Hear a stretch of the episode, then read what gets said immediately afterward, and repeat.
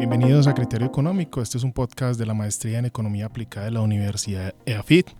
El día de hoy estamos compartiendo con dos profesores en economía. Uno es el doctor Juan Daniel Oviedo y el otro es un profesor nuestro de la Escuela de Finanzas, Economía y Gobierno de la Universidad de EAFIT, profesor Álvaro Hurtado. Buenos días, profesor Juan Daniel, ¿cómo está? Bueno, no, muy contento Henry y ver nuevamente también a Álvaro, a quien aprecio muchísimo y también muy emocionado de estar aquí en el campus de la Universidad de AFIT y de compartir con ustedes eh, una conversación muy interesante el día de hoy. Buenos días, profesor Álvaro, ¿cómo se encuentra? Buenos días, Henry, buenos días, eh, profesor Juan Daniel. Eh, nos alegra mucho que siempre acepten nuestras invitaciones y que esté acá siempre con, con nosotros. El día de hoy, como parte de este proceso que hemos tenido dentro del podcast, que buscamos un alfabetizar desde la economía a los ciudadanos en general, a los profesionales que están interesados en formarse en esta área del conocimiento. Quisimos que nos acompañara el profesor Juan Daniel Oviedo, sobre todo porque es una persona muy conocida en el país y se ha hecho mucho más popular por la labor que hizo no solamente como director del DANE, sino después de haber cumplido esa función, y es el hecho de llevar al ciudadano del común términos que hasta hace poco tiempo eran poco manejados, ha sido como una democratización del conocimiento. Y si me lo preguntan a mí o si no lo preguntan, de hecho cuando uno lo conversa con otros economistas, lo que le dicen que el mayor legado suyo como director del DANE fue llevar, además de, modernizar mucho la entidad y, y, de grandes logros que son plenamente conocidos, es llevar a que el ciudadano del común se interesara, pero que además entendiera muchas de las temáticas que se tratan dentro de la organización vuelvo y repito, ese fue uno de los intereses por los cuales quisimos que estuviera aquí con nosotros. Quisiéramos empezar, que la conversación gire en por qué es importante que las personas conozcan cómo los permean todas estas decisiones económicas o todo el entorno económico que hay en la sociedad. Bueno, Henry, en primer lugar, gracias por eh, el piropo y, y, por hablar de legado. Yo creo que es importante que podamos, como economistas, contar con la posibilidad de acercar los fenómenos económicos todo el público general. Y yo creo que esto es muy importante, más aún en la coyuntura que vive el mundo, en la coyuntura que vive la región y la coyuntura que vive el país. Y recordemos que, aunque muchos han querido olvidarla, pues venimos de pasar una pandemia que nos movió el piso prácticamente, nos cambió todas las prioridades que teníamos como sociedad, como economía y como país, pero generó también mucha incertidumbre. Y recordemos que cuando nosotros vemos clases de economía de la información y vemos los fenómenos de incertidumbre y los fenómenos de información asimétrica, la información es fundamental para resolver los momentos o los entornos inciertos o de incertidumbre que vivimos como sociedad. Entonces yo creo que la pandemia sí nos dejó un legado muy importante y es la necesidad de contar con un entendimiento de lo que sucede en materia de nuestro sistema económico, que fue, llamémoslo así, el segundo más golpeado después de nuestro sistema, llamémoslo de supervivencia, por la gran mortalidad que generó la pandemia de la enfermedad COVID-19. Nuestro sistema económico fue el más afectado y la gente quería entender cómo, por ejemplo, paralizar la cadena de producción de un país generaba desempleo, pero a la vez generaba pobreza, pero a la vez prenderla nos generó inflación. Entonces yo creo que en ese ejemplo particular al cual acudo en ese momento por la cercanía de lo que sucedió en la pandemia, es importante que los habitantes entiendan que la economía es un fenómeno del cual ellos también hacen parte. Y por consiguiente, las estadísticas no son estadísticas que traigamos de una constelación distinta a donde vivimos, sino que las estadísticas son voces, son realidades de personas, de empresas, de gobiernos que se sintetizan por metodología para poder tener una visión compacta de esas realidades que nosotros estamos planteando. Entonces, hoy en día es muy importante que todos tengamos algo de economía, porque acordemos que la economía, la defino yo de una forma muy particular, es el arte de lidiar con restricciones, ¿sí? Y como arte de lidiar con restricciones, eh, cada vez más nuestro desarrollo nos hace ver más cerca esas restricciones, las restricciones ambientales, las restricciones de disponibilidad de recursos, las restricciones eh, ideológicas o institucionales de lo que somos como sociedad. Entonces yo creo que eso sí es muy importante y el camino más, llamémoslo, efectivo para acercar a los habitantes a esas realidades económicas es entendiendo que la información económica y su entendimiento es clave para tomar buenas decisiones en nuestra sociedad. Sí, es bastante interesante lo que usted menciona, porque en su raíz epistemológica la economía es la ciencia de administrar el hogar. Si nos vamos a, lo que significa ecos nomos, ¿cierto? Pero se perdió mucho, sobre todo desde, desde, el siglo pasado, desde mitad, que la economía se volvió algo más abstracto. las herramientas estadísticas son bastante importantes, pero lo alejamos mucho de lo que era el ciudadano del común muchas veces cuando uno quiere entender un fenómeno tiene que ir y hablar cómo lo entiende ese ciudadano del común, pero también cómo le llevamos esa información, cómo él comprende cómo le afecta, cómo el ama de casa sabe que le está afectando. Y ahora, profesor, usted mencionaba el tema tal vez más fuerte que hemos vivido en la época post-pandemia, y es el volver a iniciar las economías y el tener además una carga inflacionaria importante. En ese orden de ideas y obviamente aprovechando su experiencia más próxima que tenemos todos en la mente, que es su cargo como director del DANE y del que hablamos de su legado, ¿cómo le llevaría uno a ese ciudadano del común que entienda qué es la inflación y por qué es importante para él y cómo lo afecta? Bueno, yo creo que es un buen ejemplo y qué coincidencia que, que hayamos hecho convergencia alrededor de ese tema. Yo creo que la pandemia nos enfrentó a las restricciones que enfrenta, valga la redundancia, la economía del hogar o la administración del hogar. Recordemos que la pandemia, su gestión implicó que apagáramos o disminuyéramos la velocidad de nuestro sistema económico y que rápidamente eso se manifestara en una destrucción de empleos, donde los empleos son la fuente más importante de generación de ingresos y por consiguiente de sustento, de alimento, de arriendo, de vestuario para los hogares que residen en nuestras economías y particularmente aquí en Colombia. Entonces, rápidamente, cuando nosotros vemos la economía del hogar, aparece el presupuesto, aparece el gasto de los hogares, ¿sí? Y ese gasto se vio afectado precisamente por la imposibilidad de tener los ingresos suficientes para eh, sostener la economía del hogar.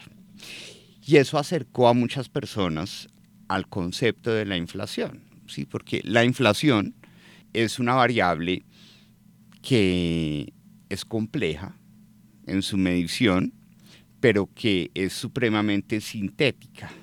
Es una representación de cómo evoluciona a lo largo del tiempo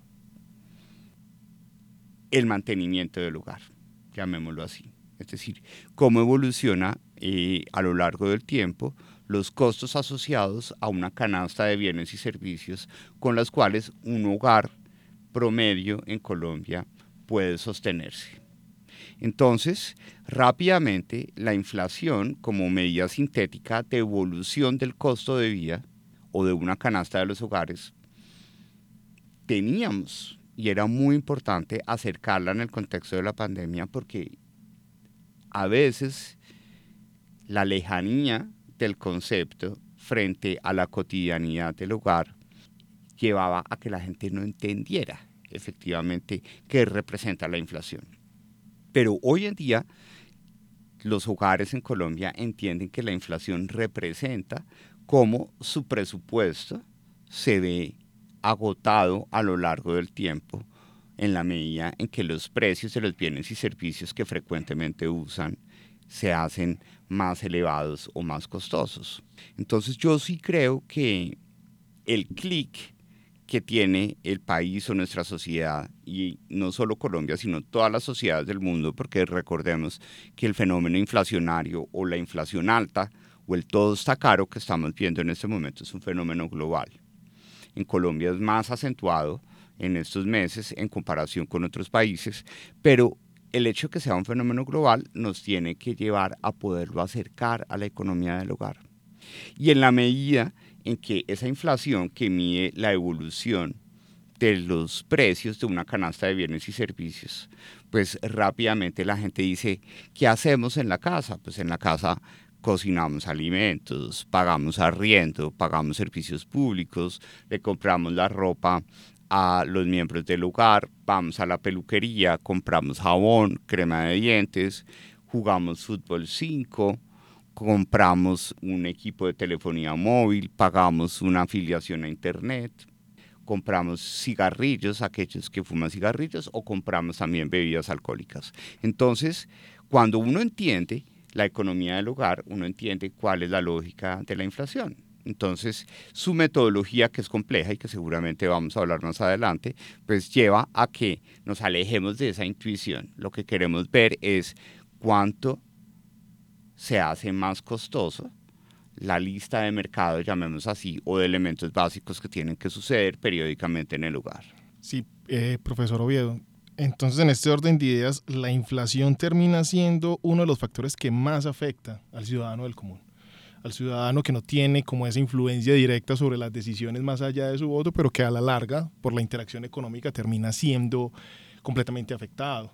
En ese orden de ideas, quería preguntarle al profesor Álvaro Hurtado o que las personas entiendan que hay unos organismos encargados no solamente de su medición, sino también de su control, que en Colombia eh, está muy bien estructurado. O una de las cosas que tenemos que destacar de nuestro país es el orden institucional y la cierta independencia que hemos logrado tener a través de los años. Entonces, en ese orden de ideas, profesor, ¿qué organismos están encargados de no solamente medir la inflación, sino también de tener ese control?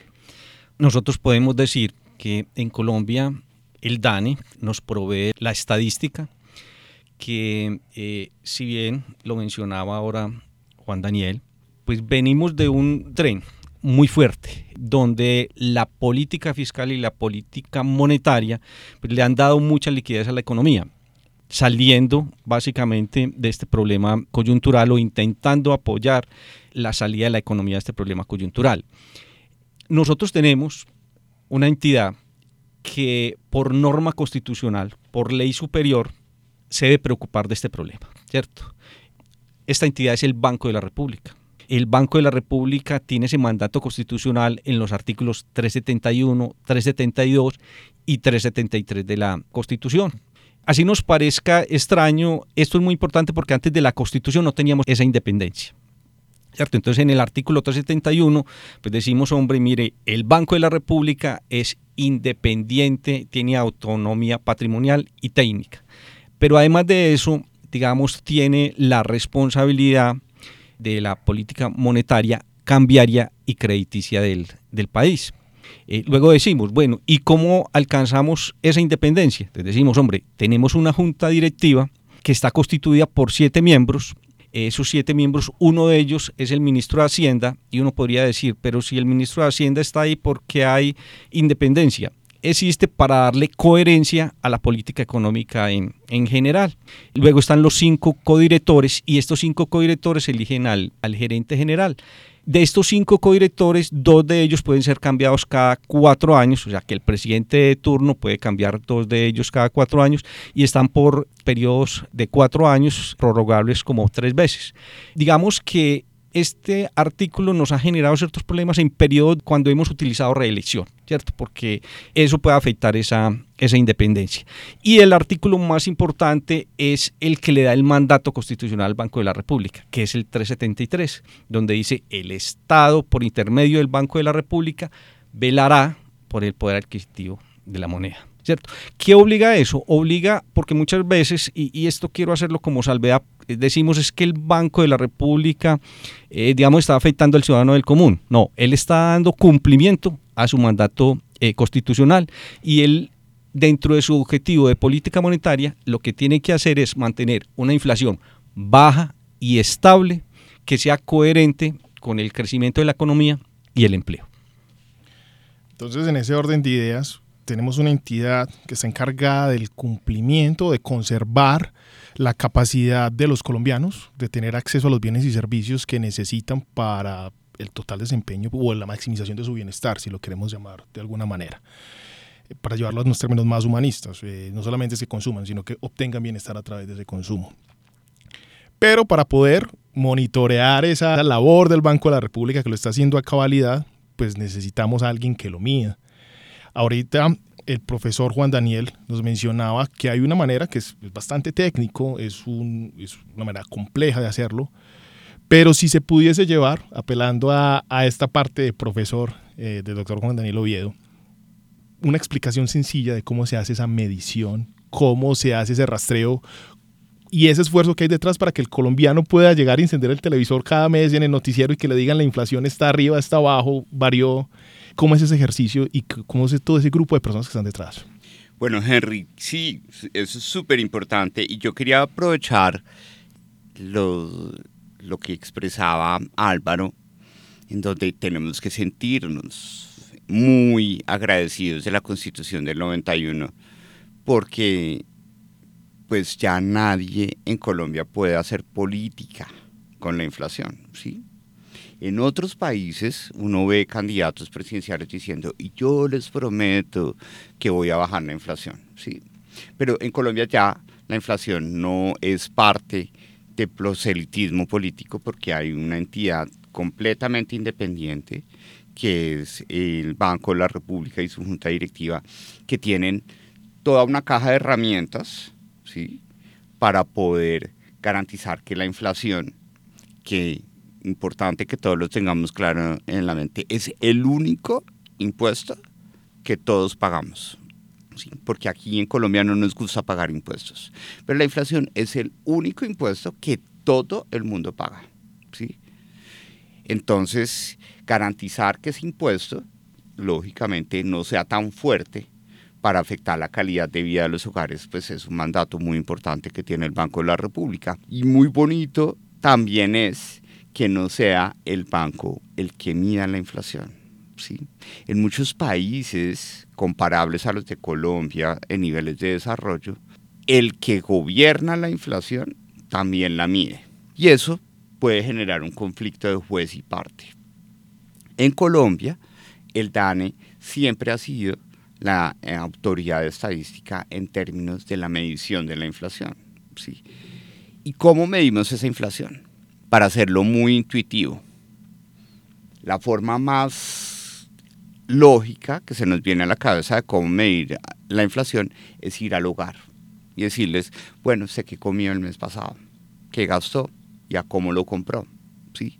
Pero eso es algo que toma para poder tener la representatividad del país, ese tipo de encuestas, que son las encuestas de ingresos y gastos, toman aproximadamente un año completo para lograr la representatividad estadística de todos los hogares del país. Entonces, si la inflación tiene que producirse con periodicidad mensual. Hay países que lo hacen con periodicidad quincenal, Colombia lo hace con periodicidad mensual, pues ese camino no es viable. Entonces, ¿qué hacemos? pues cada cinco o cada diez años hacemos esa gran encuesta en donde vamos a un conjunto de hogares que son representativos de la demografía y de la distribución de ingresos del país y les preguntamos durante 14 días seguidos cómo ganan la vida, pero también cómo se la gastan. Es decir, cuánto arroz compran, con qué frecuencia, en qué lugar y qué monto destinan de su presupuesto al arroz. ¿Cuánto es el valor del arriendo? Y ese arriendo, ¿cómo pesa dentro del ingreso que se genera al interior del hogar? Entonces, cuando hacemos esa encuesta, que en Colombia se hacía cada 10 años y se espera que se haga cada 5 años, que son las encuestas de ingresos o gastos, y la última se llamó encuesta de presupuesto de los hogares, tenemos una foto de qué comen, perdón la palabra coloquial, pero para acercarlos, ¿qué comen los hogares colombianos? ¿Cuánta yuca, cuánto arroz, cuánto, cuántas prendas de vestir consumen al año? Y eso nos permite dejar fijo una estructura de gasto. Es decir, dejar fijo, por ejemplo, que en un hogar promedio en Colombia, una cuarta parte del presupuesto, así sea un millón o así sea 10 millones, en promedio, una cuarta parte del presupuesto se va en alimentos consumidos dentro y fuera del hogar. ¿sí? O que, por ejemplo, una tercera parte de su presupuesto se va en arriendos y servicios públicos domiciliarios. Entonces, eso le permite al país tener unos pesos relativos del gasto frecuentemente establecido para un hogar en Colombia. Entonces, en la técnica de, en la clase de medición económica que todos vemos también en nuestro curso de economía o administración, eso es lo que se llama, son unos pesos o unos ponderadores. Entonces, para facilidad de la frecuencia del dato de inflación, lo que hace el DANE es, como la encuesta larga ya nos dijo, no solo qué peso tenía el arroz dentro del presupuesto, pero también la gente nos dijo dónde lo compró. El DANE sintetiza la estructura de canales de adquisición de los bienes y servicios de los hogares. Y con eso lo que hacemos es ir a donde la gente compra las cosas. Entonces, por ejemplo, el jabón para aseo personal, entonces hay un conjunto de hogares que frecuentemente compran ese jabón en su tienda de barrio, pero otros van a una tienda de descuento duro, otros van a una gran superficie y otros van a una droguería. ¿Sí? porque es un jabón medicado. Entonces, como nosotros ya tenemos la estructura, nosotros vamos a tiendas de barrio, el DANE va a eh, tiendas de descuento duro, a grandes superficies y va a droguerías para medir cuál es el precio del jabón más frecuentemente utilizado para uso personal. Con eso tenemos diariamente una acumulación mensual de casi 385 mil cotizaciones de precios de bienes y servicios que recopila el DANE y eso le permite ver la evolución de esos precios en el tiempo que se pondera con los pesos que nos dio la encuesta. Entonces, por eso la medición de la inflación no se hace mensualmente yendo a los hogares, se hace yendo a los canales de compra de los bienes y servicios de los hogares y eso nos permite tener una robustez en la medición porque cubrimos todos los canales, entonces ya por eso la gente dejó de decir ¿dónde merca el DANE? Sí, porque esa era la pregunta típica antes de que yo llegara, pero ¿dónde merca el DANE? No, ya la gente sabe qué es lo que está pasando y ya la gente entiende que vamos a todos los canales y lo que hacemos es que los ponderamos según el peso de esos canales de compra y después según el peso de esos bienes y servicios dentro de todo el presupuesto de los hogares. Y eso lo que permite es construir un índice, porque si la inflación es una medida sintética, construimos un índice y las variaciones mensuales y anuales son lo que conocemos como inflación mensual o inflación anual, que a la fecha de grabación de este podcast anual en Colombia la inflación es una variación del 13.28%. ¿Qué significa esto? Significa que si un hogar gastaba un millón de pesos para sobrevivir hace un año, en febrero del 2022, esa misma supervivencia, sin cambiar nada, sin adicionar cosas o quitar otras, le está costando a ese hogar un millón 132.800 pesos en febrero del 2023 y eso es lo que tiene preocupado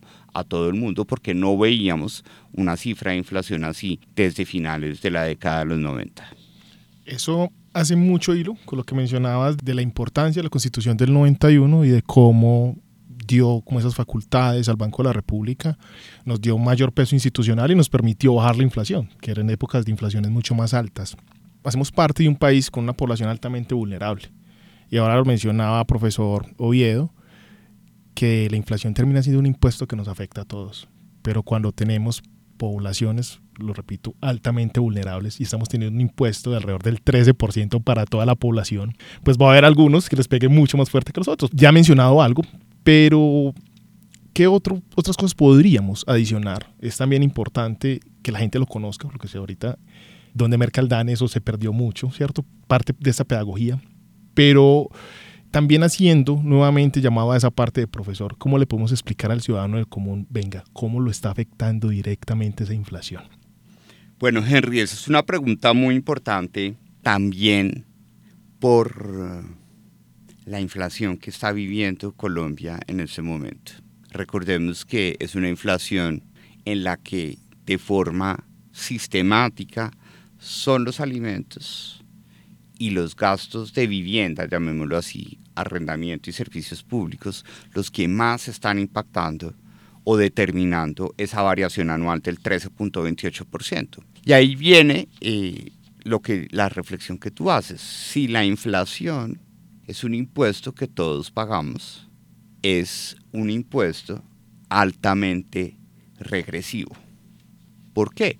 Porque tú lo mencionabas, en Colombia todavía tenemos al 39% de la población en situación de pobreza, medida con enfoque de ingresos, es decir, que no les alcanza la plata para ese presupuesto básico de alimentos y artículos de primera necesidad, arrendamiento y servicios públicos. Entonces la prueba de que la inflación es el impuesto más regresivo de todos se da en que los pesos de cada uno de los bienes y servicios que conforman la canasta de seguimiento de la inflación son muy diferentes entre niveles de ingresos. Entonces, por ejemplo, decíamos anteriormente, los alimentos en promedio, para un hogar promedio en Colombia, pesan una cuarta parte del presupuesto. Pero cuando ese promedio lo calculamos no para todos los hogares de Colombia, sino para los hogares en situación de pobreza, los alimentos ya no pesan un 25%, que es el equivalente a la cuarta parte, sino que pesan un 30%. ¿sí? Entonces, cuando los alimentos se hacen más caros, cuando el corrientazo, el puñuelo, la empanada, la hamburguesa se hace más cara, son los pobres los que pagan más esa carga impositiva que genera la inflación. Por eso lo preocupante de esa inflación de alimentos que tenemos en Colombia en este momento, que recordemos se acerca al 24%, es decir, está 11 puntos por encima del promedio de la inflación o de la variación del costo de todos los bienes y servicios que consumimos al interior del hogar, pues esa inflación es altamente empobrecedora porque está explicada fundamentalmente por el comportamiento de los alimentos. Entonces, la inflación es un impuesto que todos pagamos, pero que es altamente regresivo en la medida en que el peso que tienen alimentos y arrendamientos y servicios públicos en promedio para un hogar pasa a ser de aproximadamente el 58%. Es decir, casi 6 de cada 10 pesos en un hogar en Colombia se van en comida dentro y fuera del hogar, en arriendo y servicios públicos domiciliarios. ¿sí? Pero ese, esos 6 pesos en comida y arrendamiento de cada 10 y servicios públicos que da en un hogar promedio se convierte en más de 7 en un hogar en situación de pobreza. ¿Cierto? Mientras que en un ingreso, en un hogar de ingresos altos, se convierte en menos de 5 de cada 10 pesos. Entonces, por eso es que es muy importante que haya eh, una autoridad monetaria e inflacionaria, porque la inflación es el impuesto más regresivo en la medida en que, recordemos, en un hogar pobre, 7 de cada 10 pesos se van en alimentos, arrendamiento y servicios públicos, mientras que en un hogar de ingresos altos, menos de 5 de cada 10 pesos se van en ese tema. Entonces ahí es donde vemos las afectaciones diferenciales que tiene la inflación y cómo, para concluir, algo que no podemos olvidar quienes estemos involucrados en esta conversación de este podcast, la inflación de alimentos que está viendo Colombia en este momento no la habíamos visto en la historia. Esta es la primera vez que la inflación de alimentos no sucede por un derrumbe de una vía como es la vía al llano o un derrumbe en la Panamericana o un paro camionero, que es la historia reciente de la inflación de alimentos. Es una inflación de alimentos que no es de un choque de corto plazo, sino que ha sido de un choque de largo plazo. Llevamos más de 18 meses porque aquí se metió una guerra en un sitio que nunca nos imaginamos que iba a afectarnos. Se nos metió el precio del dólar porque la importación de esos insumos agropecuarios se hizo más costosa por la tasa de cambio y también se nos metió el invierno y también se nos metió el que los hogares estemos desaforados consumiendo después de que salimos de la pandemia. Entonces, aquí la afectación de la inflación es supremamente distinta para los hogares pobres que para los hogares de ingresos altos y eso es muy importante a la hora de volver a la primera pregunta que tú me hacías, porque es importante acercar los fenómenos económicos a los habitantes, porque la inflación empobrece. Cada vez que uno vuelve a esos temas, siempre llega al punto de qué difícil la situación de quien mide, pero también de quien tiene que controlar. Porque una inflación desaforada, con esto que decíamos, que afecta a los más vulnerables, pues me puede traer a futuro problemas como población malnutrida, dificultades a la hora de recibir la educación y demás, porque las familias pues tienen que pagar el arriendo, tienen que tener electricidad, tienen que tener agua, entonces empiezan a sacrificar, y eso es lo que uno nota, empiezan a sacrificar en alimentos y a nutrirse de manera menos óptima de la que uno esperaría. Y como ya habíamos hablado de la función del Banco de la República a la hora de controlar la inflación, pero también teniendo en cuenta, y lo mencionaba el profesor Oviedo, que parte de esta inflación es fruto de tratar de volver a poner en marcha la economía. Entonces es una función difícil porque es, tengo que hacer crecer mi economía, pero debo controlar la inflación. En ese punto quisiera preguntarle al profesor Álvaro Hurtado ¿Cómo se fijan esas metas? ¿Cómo el Banco de la República dice voy a tener una meta de inflación y le apunto a tanto? ¿Y cómo debo cumplirlo? ¿Cómo es ese control interno o esa misma meta que se pone? Que como decía el profesor Uviedo, no es el mismo quien se califica, es otro quien tiene el control, pero él sí establece esa meta. ¿Con qué criterios se establecen? El Banco de la República, digamos que mm, se autogestiona en cierta forma. O sea, la Junta Directiva del Banco de la República establece una meta que digamos que en cierta forma no perjudique a todos los ciudadanos. Si uno entra a la página del Banco de la República, encuentra que esa meta es del 3%, ¿cierto? El Banco de la República dice, tengamos una meta que va del 3% más o menos 1%, o sea, crea un rango donde dice, estamos entre el 2 y el 4%. Si se cae demasiado, pues que se caiga el 2, si sube demasiado, que se suba hasta el 4 y ahí los ciudadanos no se verán afectados, digamos, de manera muy fuerte. Ahora, el gran problema es lograr que una economía donde hay expectativas de los agentes, donde hay una serie de elementos que el profesor Oviedo acaba de, mencionar muy exhaustivamente, lograr que llegue a esa senda es complicado. Entonces el Banco de la República lo que dice es, hombre, enviémosles mensajes a los agentes para que reduzcan en cierta medida ese consumo que está desaforado. Porque cuando uno, digamos, por ejemplo, utiliza su tarjeta de crédito, lo que está haciendo es realizando una decisión de consumo intertemporal, ¿cierto?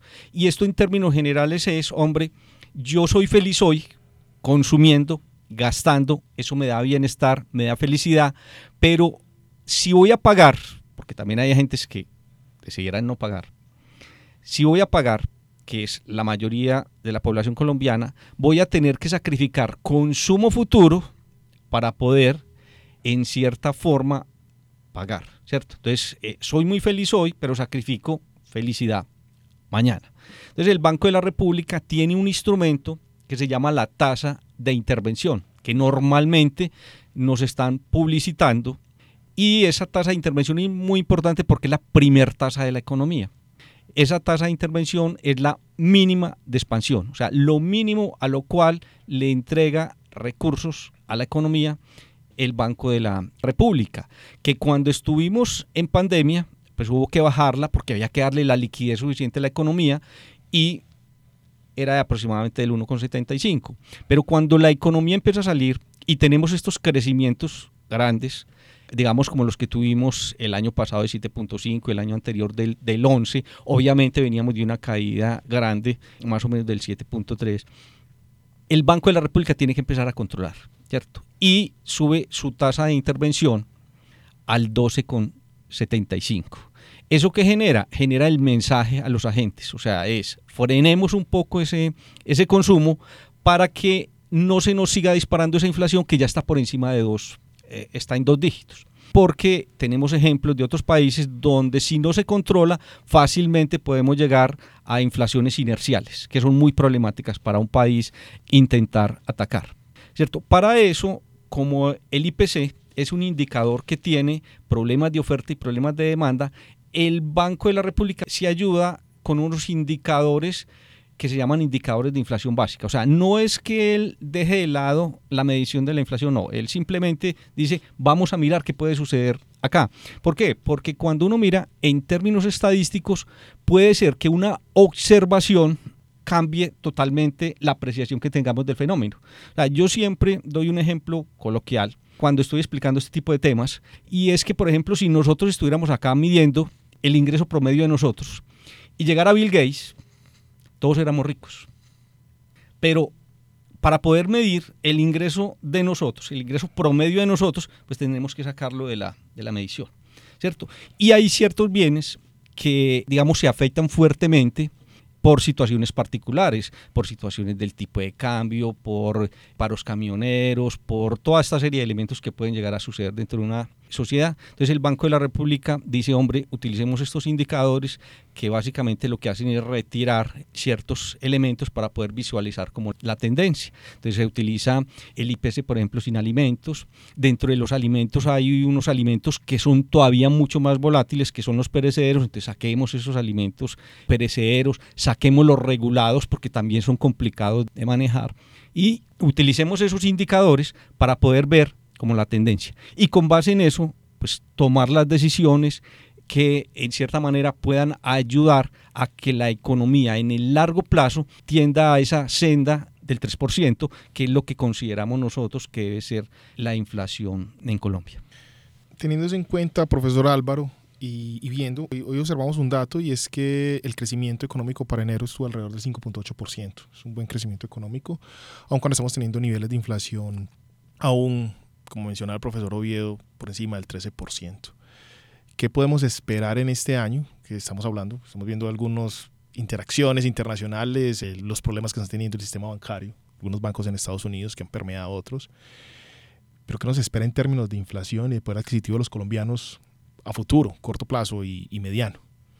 Bueno, a mí me gustaría en esta inquietud primero darle la palabra al profesor Oviedo, porque él es un gran conocedor de este tipo de, temas. Perfecto. Bueno, no, gracias Álvaro. Yo, ¿qué puedo decir?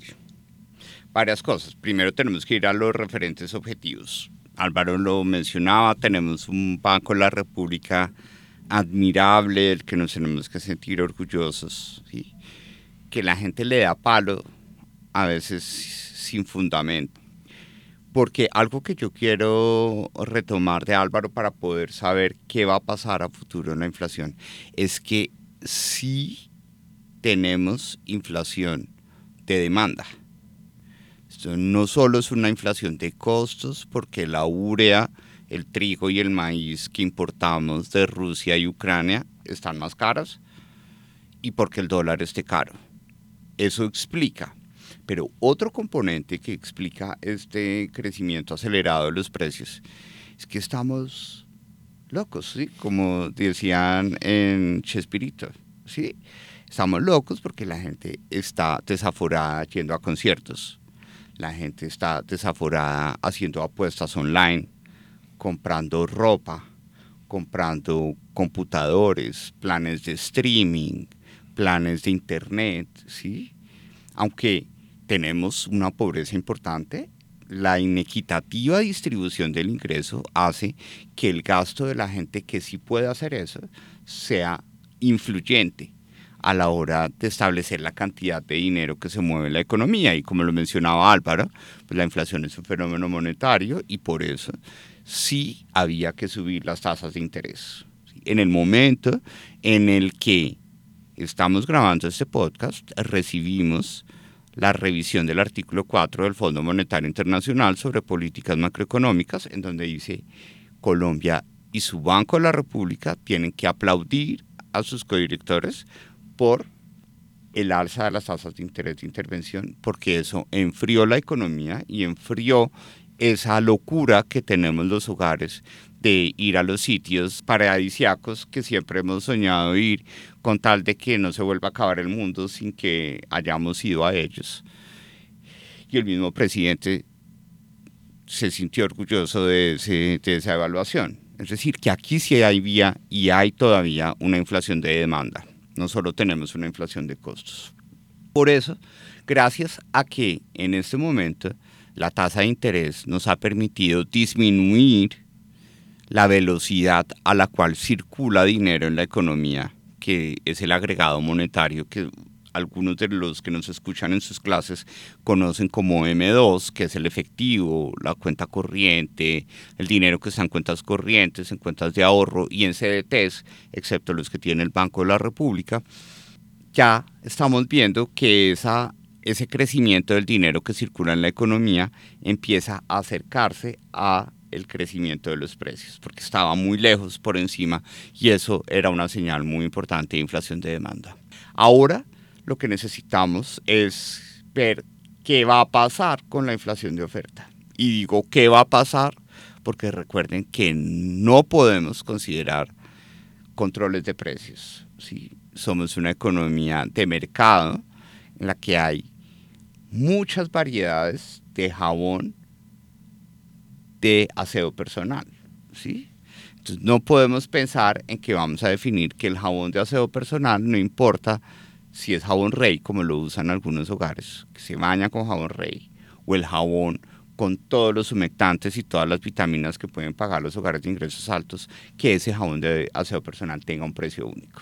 Entonces hay que esperar qué va a pasar con los precios por el componente de oferta hay unas señales alentadoras porque una señal indirecta de qué está pasando con los costos, que es el índice de precios del productor, que estaba lejísimos, a veces triplicando o duplicando el ritmo de crecimiento de los precios del consumidor.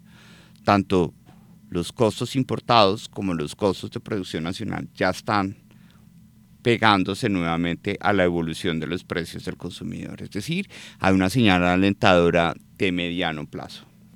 Pero algo que debe ponernos los pies en la tierra es que recordemos, a febrero la inflación anual era del 13.28%. ¿sí? La mitad de esa inflación, es decir, casi 6.6, 6.7 puntos, está explicado por lo que uno puede llamar 12 apóstoles, que son el corrientazo, el carro, la electricidad, los arriendos, el transporte urbano, el arroz, la leche, la empanada o el puñuelo, la carne de res, los productos de limpieza y mantenimiento, el combustible para el carro y la moto y el jabón y los artículos de higiene personal, el jabón y el champú.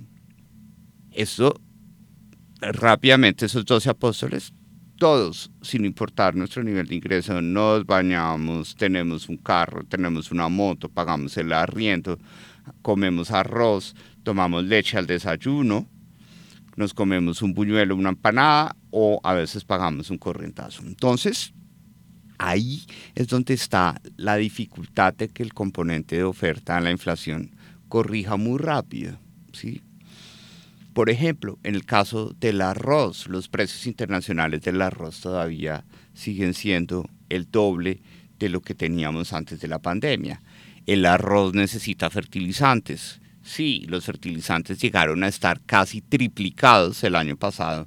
Ya apenas solo vemos un incremento del 50% frente a los precios que teníamos antes de la pandemia. Entonces, lo que sí es altamente probable es que la meta que tiene el Banco de la República en el informe de política monetaria de finales de enero de este año, en donde dice, creemos que la inflación cierra el 2023 en un 8.7%, que ya los analistas nos han dicho que esperan no 8.7, sino 9% en la última encuesta, va a ser algo que suceda solamente en el último trimestre del año. Entonces no podemos cantar victoria cuando empecemos a ver que el 1328 pasa a ser 1323 o 13.1, porque esa bajada va a ser muy lenta, porque precisamente todavía tenemos que esperar a que esas importaciones de urea, de maíz, de trigo, de jabones, de moléculas para construir los productos de aseo personal, pues lleguen a los precios que se están viendo en los mercados internacionales y nutran o surtan el mercado colombiano en el segundo o en el tercer trimestre del año. Por consiguiente, la reducción de la inflación va a ser algo que se va a presentar aceleradamente en los meses de octubre, noviembre y diciembre de este año. Por lo demás, yo sospecho y le creo al informe de política monetaria del Banco de la República que hasta septiembre vamos a seguir viendo inflaciones de dos dígitos muy cercanas al 13-12%.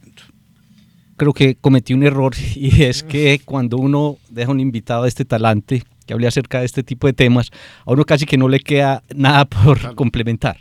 Pero solamente, eh, digamos, llamaría la atención en esto, y es que el Banco de la República toma sus, decisiones, básicamente que van, intentan afectar la demanda, pero se conoce en política monetaria algo que se llama los retardos de la política monetaria.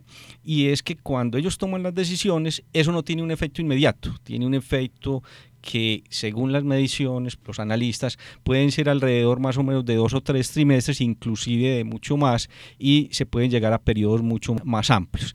Y además de eso viene el otro fenómeno que es de oferta, que es toda la normalización digamos, de lo que está sucediendo a nivel mundial, el problema de las cadenas logísticas, el problema de la guerra, todo este tipo de situaciones que nos afectan de una u otra forma. Entonces, yo estoy muy de acuerdo con el profesor Oviedo en que no vamos a alcanzar, digamos, una, una inflación baja, pero es lo más normal que nos pueda suceder, es que, digamos, estamos anclándonos gradualmente a esa meta y que eh, en este año pues vamos a tener todavía inflaciones elevadas, pero esperamos que en la medida en que haya una mayor credibilidad, en que las expectativas de los agentes empiecen a anclar a esa meta, pues el año entrante lleguemos un poco por encima de, digamos, de la banda que coloca el Banco de la República, pero que vamos a lograr y que lo importante es que existe una credibilidad muy grande en nuestra política monetaria, como lo acaba pues, de confirmar el Fondo Monetario Internacional.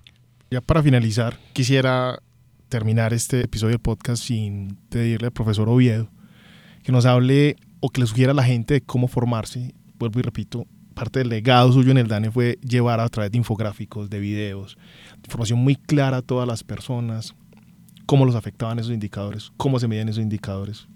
Usted mismo lo mencionaba, se perdió ese comentario de dónde merca el DANE porque la gente ya entiende qué es lo que hace el DANE. Pero también cómo formarse en economía, esto uno lo discute con otros profesores y es, hombre, esto debería enseñarse desde muy temprano porque uno de los grandes problemas del colombiano es la falta de educación financiera pero en términos económicos en general termina todo permeándose. ¿Por qué le sugeriría usted a las personas estudiar temas económicos aun cuando su formación sea en otras líneas? Bueno, Henry, me parece que vamos a hacer autobombo de nuestra profesión de economistas y yo, yo creo que todo lo que pasó en Colombia sobre el reconocimiento de la gente por la labor que hace el TANE es la prueba de que en momentos inciertos entender las restricciones de nuestra economía y de nuestra sociedad es supremamente importante. Y por consiguiente, la estadística, la contabilidad financiera se vuelven elementos fundamentales para poder garantizar la toma de decisiones en entornos inciertos. Entonces yo en ese momento, por mi formación de doctorado, que está basada en economía de la información con aplicaciones a regulación, entiendo que hoy más que nunca, en tiempos inciertos, los economistas y la economía se vuelve supremamente útil para entender cómo las restricciones del medio ambiente, de nuestra sociedad o de nuestro sistema económico deben ser incorporadas para que lo que queremos que suceda en nuestras sociedades pueda suceder de una forma factible y de una forma coherente. Entonces, por eso sí hay que invitar a la gente a estudiar economía, a hacer contabilidad financiera, contabilidad mental, a entender las estadísticas y sobre todo a que podamos entender que las restricciones hoy más que nunca son más visibles en los modelos de desarrollo de nuestra sociedad. Bueno, no siento más agradecer a los dos profesores, al profesor Juan Daniel Oviedo, al profesor Álvaro Hurtado. Recuerden que estos podcasts los pueden encontrar en todos los medios de la universidad. Esto es Criterio Económico, un podcast de la Escuela de Finanzas, Economía y Gobierno de la Universidad de AFIT.